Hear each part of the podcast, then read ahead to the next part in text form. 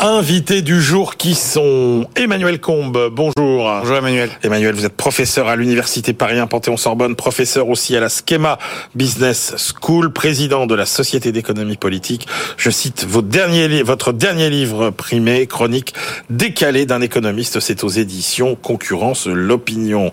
Robin Rivaton, bonjour. Bonjour. Directeur général de Stonal, fondateur de Real Estate, membre du conseil scientifique de la Fondapol et vous, votre dernier opus, c'est Souriez. Vous êtes filmé aux éditions de l'Observatoire. Et puis Laurent Vronsky. Bonjour Laurent. Bonjour à tous. Laurent, directeur général d'Ervor, l'ingénierie de l'air comprimé, fabricant de compresseurs depuis 1946. 1946, c'est à peu près euh, l'âge du costume que vous portez aujourd'hui, euh, euh, Laurent. il est un peu plus ancien. Non, parce qu'il faut vous le dire, Laurent Vronsky, on a toujours beaucoup de messages sur votre extrême élégance. Et en fait, ce ne sont pas des costumes faits sur mesure, ce sont des costumes faits d'époque. Ce sont des costumes qui datent de ces années-là. Absolument, parce que euh, à l'époque, euh, eh bien Zara n'existait pas. Bah donc, euh, quand on faisait des costumes, c'était pour c'était pour durer. Donc la preuve, bah vous voyez, c'est le, costume que je porte date des années 40. Il est toujours là et je le porte toujours. Formidable. Et on commence tout de suite avec alors les bons chiffres de l'attractivité française.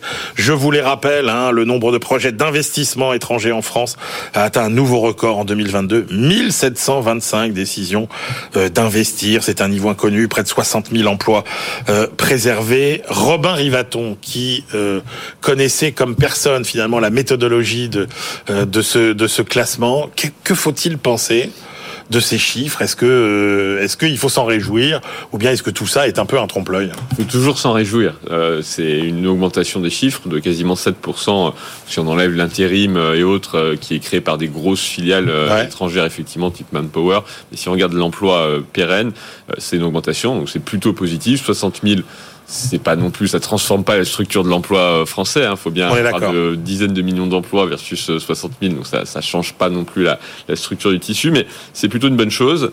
Ce qu'il faut voir, c'est que malgré tout, on a c'est des petits projets. Quand on divise le nombre d'emplois par nombre de projets, on est sur une trentaine d'emplois. Donc c'est souvent des, des, petites décisions. Mm. C'est un premier un premier bas qui blesse. On est très spécialisé en R&D. C'est pas une mauvaise chose, mais il faut bien voir que c'est notamment grâce à tous les dispositifs de soutien à la R&D française qui sont extrêmement nombreux et qui permettent d'avoir un coût de la recherche et développement dans ce pays qui est inférieur à tout ce qui se passe euh, ailleurs dans le dans le monde. Donc c'est très lié à des subventions d'État, donc pas forcément à des forces intrinsèques du euh, euh, du pays. Et euh, il faut voir que cette R&D derrière est peu utilisée pour créer une chaîne de valeur complète. Elle est très souvent exportée sous forme de récupération des brevets aux Pays-Bas ou en Irlande euh, par des entreprises qui ben, vont profiter ici à faible, à bas prix du crédit impôt recherche, du dispositif jeune docteur, et je ne vais pas tous vous les citer, mais qui permettent d'avoir des, Je disais que vous connaissiez bien le, le, le, classement parce que quand vous étiez vous euh, à la tête de la structure chargée de l'attractivité de l'Île-de-France, euh, bah, vous ah, avez. L'Île-de-France, c'est un gros pourvoyeur de, ben oui. ce classement. Et donc ça, ça vaut quoi ces classements en fait? Bah, La méthodologie est juste et fiable. On interroge tous les projets qui, qui ont été qui ont été faits par des, des entreprises étrangères sur les différents dans les différentes régions. Donc il y a une vraie il y a un vrai sens. Encore une fois, le, le sujet, c'est comment on réussit à basculer de ce de ces petites unités de R&D que les grands groupes ont tout intérêt à créer en France, encore une fois, avec des dispositifs fiscaux extrêmement attractifs, à des, une chaîne de valeur qui va aller vers l'industrialisation et la production. Et aujourd'hui, on n'y est pas. On a perdu la plupart des méga projets ou des méga usines industrielles quand il y a eu des arbitrages européens. Les Allemands en ont gagné, euh, en ont gagné beaucoup. Nous, on en a gagné quelques-uns, mais qui sont quand même beaucoup plus petits.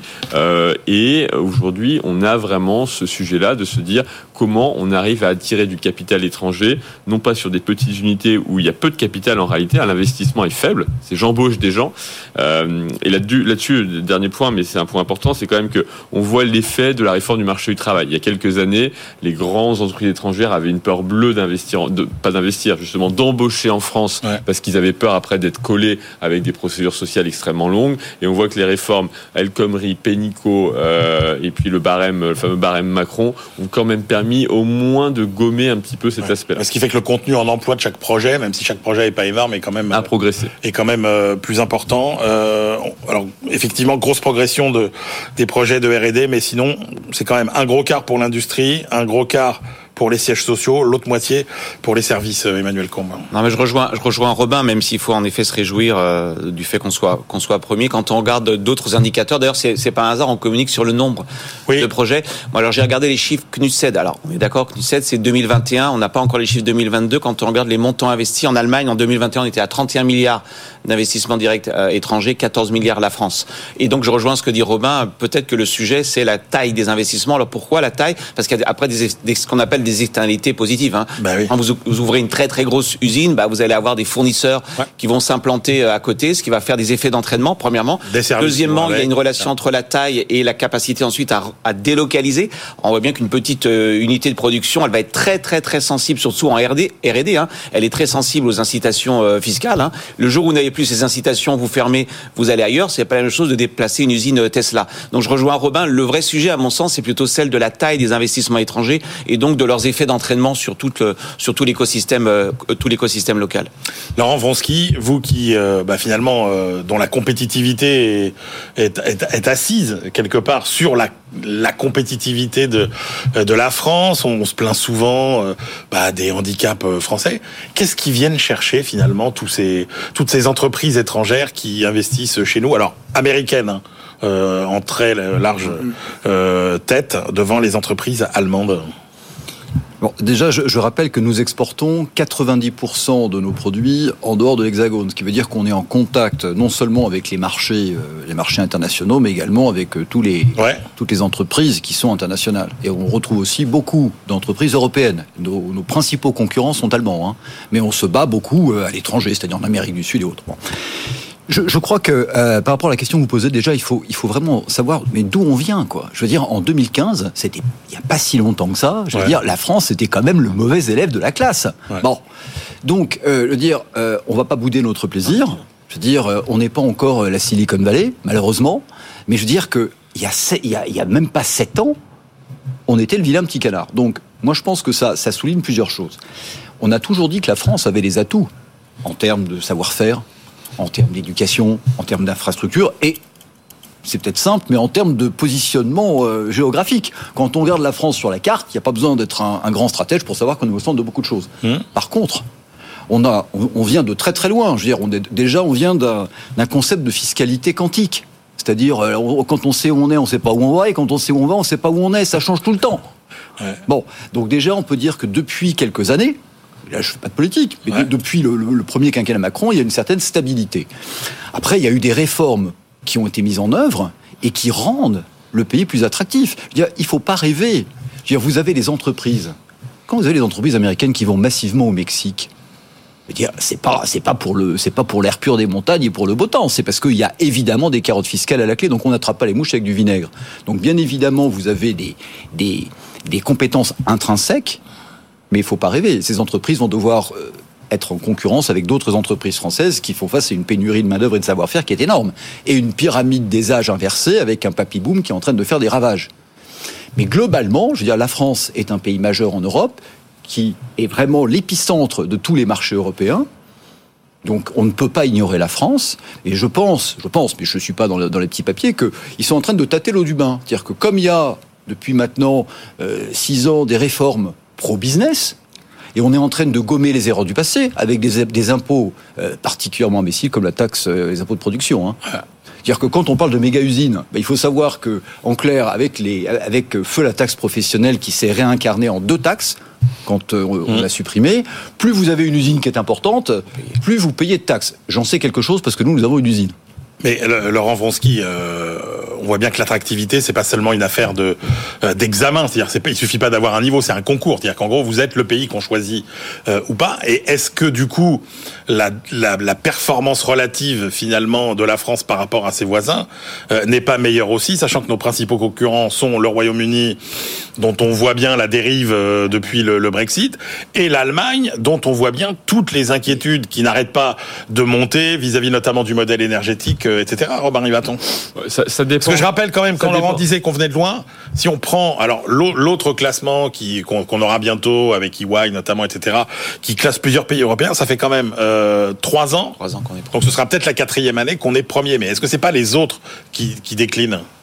Ça dépend du type d'emploi. Euh, effectivement, pour euh, le, Brexit pour le Royaume-Uni a complètement abîmé et endommagé euh, l'image de stabilité et d'un hub situé au, sein d'une zone de libre échange, au sein de laquelle ils pouvaient envoyer ses biens et ses services de manière extrêmement fluide. Comme ils ont cassé ça, bah, l'attractivité de ce pays, on, a, on a beaucoup, on a beaucoup souffert. Après, il n'y a pas que des grands pays. Les Pays-Bas sont extrêmement attractifs, ont un coût du travail, hormis sur les fonctions de R&D, qui est beaucoup plus bas qu'en France. Donc vous avez énormément d'entreprises de la tech dans le secteur dans lequel je suis qui euh, sont à Amsterdam et qui euh, payent aujourd'hui, euh, qui ont un coût social, un coût total des, employés qui est 50% inférieur à ce qu'on peut pratiquer à, Paris. Et donc vous avez un pool de, tech qui s'est développé à Amsterdam qui est extrêmement puissant, sans qu'il y ait de raison intrinsèque à ça. On parle d'un petit pays avec une ville forte, très sympathique, mais, pas plus que ça. Sur l'Allemagne, les, les coûts de production industrielle, même s'ils sont beaucoup montés en Allemagne ces dernières années, ils ont plutôt, ils se sont stabilisés en France. Malgré tout, on reste à des niveaux qui sont euh,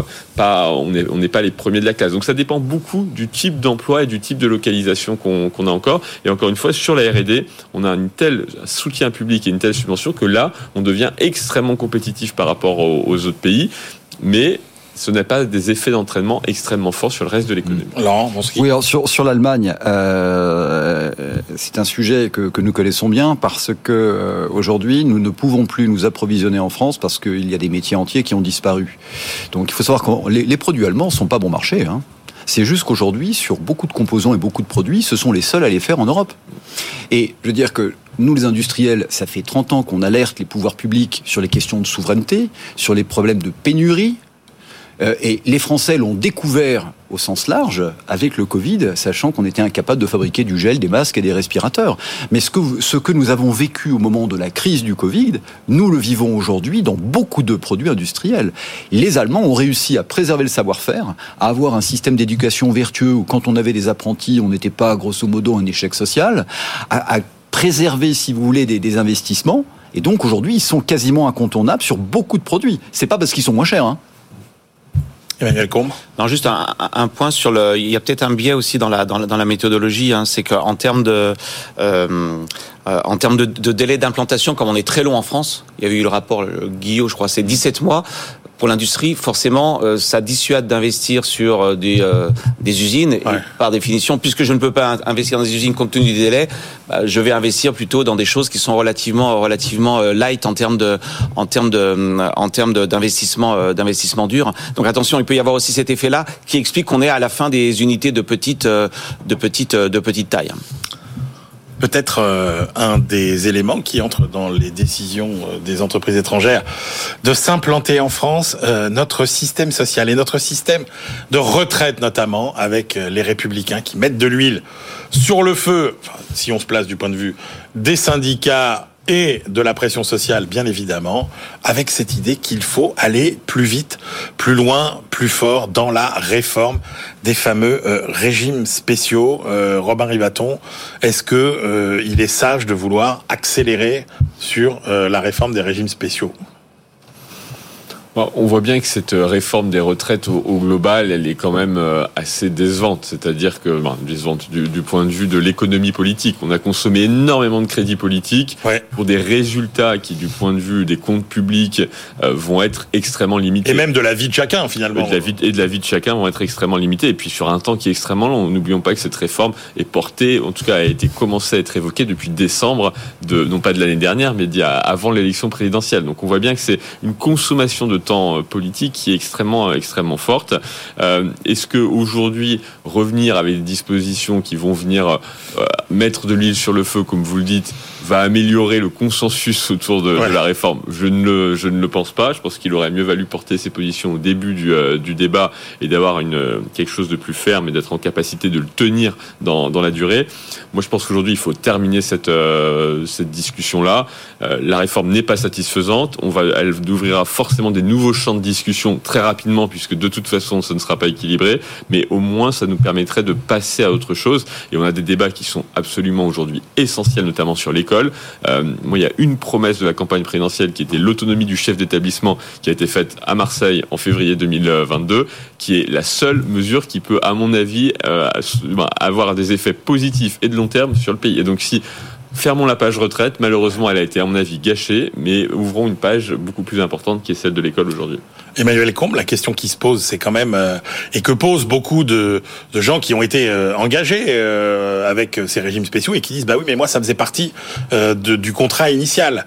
Est-ce qu'il y a d'autres solutions que de que la clause du grand-père finalement qui est de dire bah seuls les nouveaux entrants en leur âme et conscience finalement sauront qu'ils n'auront pas les régimes spéciaux et tous ceux qui ont été embauchés avant continuent à en profiter, ou bien il y a une option qui n'a jamais été utilisée en France mais qui existe et qui est théorisée, c'est le, le, rachat des droits euh, finalement. Est-ce qu'il y a une bonne solution dans, dans, dans, Non, il n'y a pas de bonne solution, mais par contre, pour rebondir sur ce que disait Robin, euh, j'entends l'idée qu'il faut refermer la parenthèse parce qu'on a, on a, on a utilisé trop de crédits politiques pour, euh, pour, pour ce sujet. Alors, pour une réforme secondaire. Alors que le vrai sujet, on est tous d'accord, c'est l'éducation.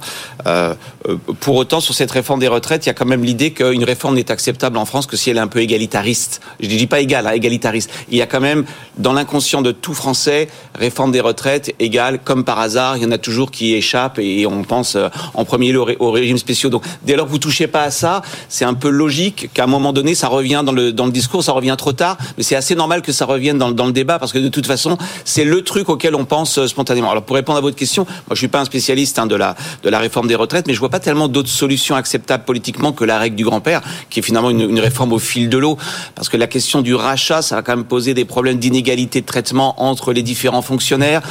Moi, je pense qu'on va rester sur un truc très simple, hein, qui est de dire les nouveaux, les nouveaux entrants ne sont pas embauchés aux mêmes conditions que les anciens, ce qui veut dire que les effets de la réforme vont être sur quoi? Sur 30 euh, ans un siècle. 30 ans, 40 ans non, oui, si vous, oui, mais, quoi que, si vous mettez, oui, mais si vous prenez des ayants droit qui finalement euh, vont avoir des épouses plus jeunes, par exemple, évidemment, ça va, et qui vont, et qui vont avoir des pensions de reversion, vous pouvez aller jusqu'au-delà de 2100. Ceci avec... je ne vais pas faire un tunnel et encore moins parler de ma situation personnelle, parce que je suis fonctionnaire ça s'entend néanmoins. L'idée que de dire quand on rentre dans une carrière, oui, c'est mon choix. Hein. Moi, j'ai fait le choix d'être professeur d'université pour être libre, mais je savais aussi que euh, la contrepartie de la liberté, c'était la rémunération. Si on me dit aujourd'hui on change les règles du jeu, bah il y a un problème aussi de crédibilité à long terme. Sauf que l'équation démocratique, elle s'impose à tout le monde. Après, je suis d'accord. Il y a un problème effectivement d'équité et on peut préserver. Non, un problème de crédibilité qui est de dire je rentre dans un métier en, mettant en balancement à la fois les avantages monétaires et non monétaire. Changer la règle du jeu au cours du jeu, c'est pas forcément tout à fait tout à fait loyal. Laurent Vronsky, finalement, c'est les mêmes débats qu'il y a 30 ans, bah oui, ans, et on n'avance pas beaucoup. Oui, et puis euh, ce que je trouve assez assez étonnant, parce que là, on peut dire que depuis euh, six semaines, c'est retraite matin, midi et soir. Hein. Euh, ce que je trouve assez assez consternant, c'est que on se focalise sur la fin et on parle pas du début. C'est vrai. Je m'explique. Les gens rentrent dans la vie active de plus en plus tard. Hum Personne n'en parle. Alors on vous dit, mais c'est normal parce que les gens font de plus en plus d'études. Alors je vais être un peu impertinent. Est-ce que vous trouvez vraiment, je parle des, gens qui récupèrent ces étudiants, est-ce que vous trouvez vraiment que, je vais être vraiment provocateur, on est entouré de génies? Est-ce qu'on a des gens qui, en clair, connaissent de plus en plus de choses, sont de plus en plus employables, parlent de mieux en mieux le français, parlent de plus en plus de langues étrangères? La réponse est non. Et je pense que ce que cette réforme des retraites cache donc la partie euh, immergée de l'iceberg, c'est que les gens qui rentrent de plus en plus tard dans la vie active, donc ils cotisent de plus en plus tard. Et pourquoi? Parce que le système éducatif fonctionne de plus en plus mal. Alors, j'ai une toute petite légitimité, je suis pas juste, je dirais, donneur de leçons, je suis associé de très près au projet Espérance banlieue, nous ouvrons des écoles là où la République a cessé d'exister. Et cette année, on va ouvrir la 18e école. Donc, on, a, on est au cœur du réacteur, on voit ce qui se passe. Bon. Et donc, je pense que depuis 30 ans, c'est très bien avec une promesse égalitariste pour le coup. On vous dit euh, tout le monde fait les études, tout le monde va avoir le baccalauréat, tout le monde, tout le monde, tout le monde. Mais je veux dire, globalement, ça marche pas aussi bien que ça en a l'air. Et donc, plutôt que de se focaliser sur à quel âge je vais partir, je pense qu'on devrait plutôt se focaliser sur à quel âge je vais commencer à cotiser. Et ça, personne n'en parle. Et je pense que ça remet en cause, et ça, ça nous force à nous poser des vraies questions sur le fonctionnement de notre système éducatif et sur le, la formation des jeunes qui rentrent dans le monde du travail. Mais même, est-ce que vous trouvez pas euh, invraisemblable finalement. Alors quand on vous dit euh, que euh, les deux tiers des métiers que les collégiens d'aujourd'hui exerceront n'existent pas encore, que l'intelligence artificielle va détruire euh, entre 20 et 30% des emplois, que autant de gens finalement qui sont à peine rentrés sur le marché du travail se voient à la fin de leur carrière faire exactement le même métier que celui qu'ils exercent en début de carrière. Mais je dirais qu'alors D'abord, ce qu'il faut, faut savoir, c'est que ça, ça, dépend des métiers. Je vais prendre un exemple très simple. Aujourd'hui, c'est plus compliqué de trouver un plombier que de trouver un sociologue. Hein. Ça, des sociologues, il y, en a des wagons. Il y a aussi des, formations, vous le savez très bien, qui sont en clair des, impasses complètes. Après, ce, ce le rôle de l'école, c'est un autre débat, mais c'est de vous apprendre à apprendre. Donc par rapport à la question que vous posez, évidemment que dans 10 ans, les métiers, euh, peut-être 30% des métiers n'existent pas aujourd'hui, et dans, dans 20 ans, ça sera 40. Donc ce qu'il faut, c'est donner suffisamment d'agilité aux élèves pour qu'ils puissent s'adapter. Est-ce que vous trouvez qu'aujourd'hui, les gens sont très agiles? On retourne au, débat de, départ sur euh, quel est le but de l'éducation. C'est un des savoirs, deux des compétences. Et en France, c'est vrai que l'idée de compétence, c'est pas lié à l'idée d'éducation, euh, en tout cas au lycée. Et c'est là qu'on voit que pour le bah, coup, le la différence avec les États-Unis, hein, typiquement, la, bien sûr. La vision du travail, elle n'a pas changé tant que ça. Oui. Non. Plus l'idée que je rentre dans une entreprise et a priori, je fais euh, l'essentiel de ma carrière. Messieurs, nous marquons une pause et on se retrouve dans quelques instants pour attaquer sur un autre sujet euh, brûlant, si on peut dire, la sécheresse.